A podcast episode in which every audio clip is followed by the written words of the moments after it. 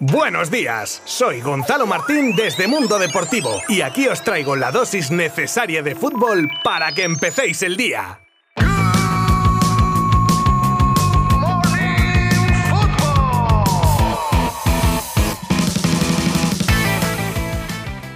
Nada, esta conferencia es, eh, para comunicarle que, bueno, que, que he decidido dejar de jugar al fútbol profesional y nada, es un momento muy duro, pero bueno, estoy muy feliz igual por la decisión que tomé. Primero es, eh, es mi salud, estuve en, en, buenas manos de los médicos que, que, bueno, lo mejor era dejar de jugar, pero bueno, quería contarle que hice todo lo posible para, para ver si había alguna, alguna esperanza, pero no había mucha. La verdad que estoy muy orgulloso por, por mi carrera, muy feliz nada, siempre he soñado jugar al fútbol de, de los cinco años que, que, he tocado una pelota. Así que nada, quiero agradecer a todos, eh, a Independiente, que, que, es donde me formé, después del Atlético Madrid, que han venido acá, y bueno, la gente del City, que bueno, saben lo que siento por el City, y bueno, he dejado lo mejor ahí, y nada, eh, estoy muy agradecido porque me trataron muy bien. Y bueno, la gente del Barça, que Joan y todo el equipo han contactado conmigo, la verdad que es increíble. Sabía que venía eh, uno de los mejores equipos del mundo, sin duda, y estoy muy, muy agradecido porque que llegué me trataron muy bien y bueno, claramente a la selección argentina que, que bueno, es lo que más amo. Nada, gracias a todos que están acá, a mi familia, que están ahí todos, a las personas que trabajaron también, de los 13 años conmigo. Bueno, también a mis compañeros que de Independiente hasta hace poco del Barça. Creo que hice lo, hice lo mejor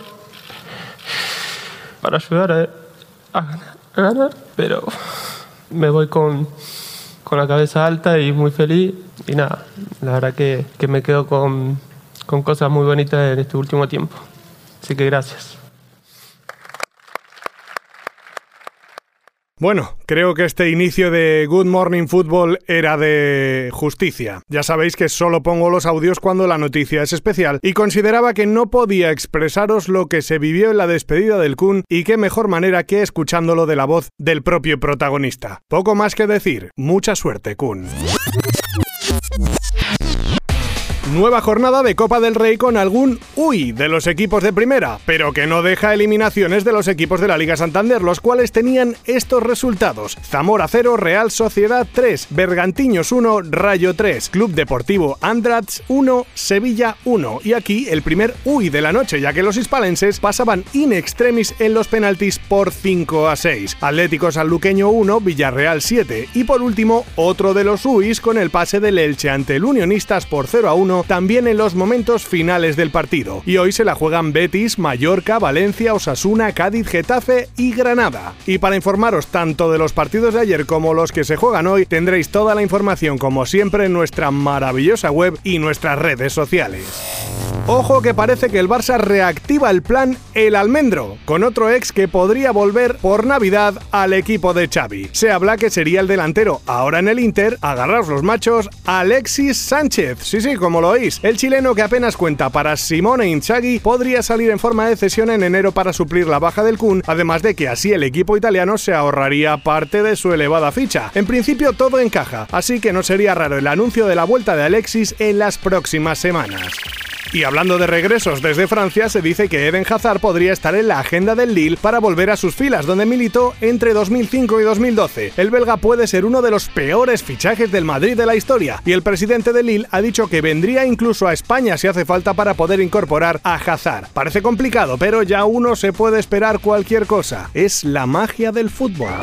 Dentro de la lista de posibles incorporaciones que requiere Eddie Howe, mister del Newcastle, ha colocado como prioridad el refuerzo del lateral derecho y se han fijado en Kieran Trippier, por el que pretenderían ofrecer la mareante cifra de 35 millones. El lateral vería con buenos ojos regresar a su tierra y los colchoneros, en caso de tener que ir al mercado, ya tendrían un objetivo para sustituir a Trippier y sería el español César Azpilicueta, que además terminaría contrato este próximo mes de junio. Se acabaron los penaltis en primera y segunda división. Así lo anunciaba Medina Cantalejo con la intención, dice, de volver a los orígenes con respecto a las acciones en las áreas. Con lo cual, a efectos prácticos, significa que tanto el VAR como los árbitros de la sala BOR solo intervendrán en los casos de errores graves y manifiestos del árbitro de campo en las jugadas punibles dentro del área. Pues muy bien, si el problema no es de cuándo entre o no el VAR, que también, sino que el de la sala BOR luego la pifie igual y no pite algo clamoroso que es de lo que se queja la gente. Hay una acción clara que el árbitro no pita y va al VAR y luego tampoco lo pita, viendo tropecientas repeticiones. No sé qué os parece.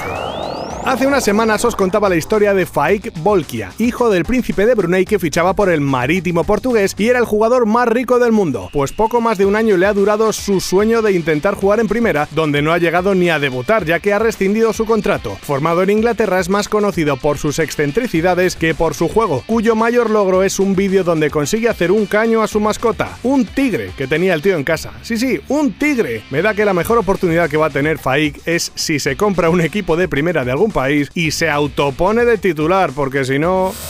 Gerard Piqué e Ibai ya nos presentaban ayer su equipo de esports que se llamará KOI y jugará torneos de League of Legends. Durante la presentación del equipo Piqué e Ibai hablaban sobre el paso que suponía esto para ellos y el central del Barça aprovechaba, ya que se ha metido en esto, para decir que es que el Barça siempre está a la vanguardia, siempre por encima del Madrid. Al igual continuaba que con el equipo femenino, donde el Barça lleva años de adelanto y se ven los frutos que ahora recogen. Para terminar diciendo a Ibai, fan del Real Madrid, que a ver cuándo se metían ellos en el mundo de los esports. Toma pullita.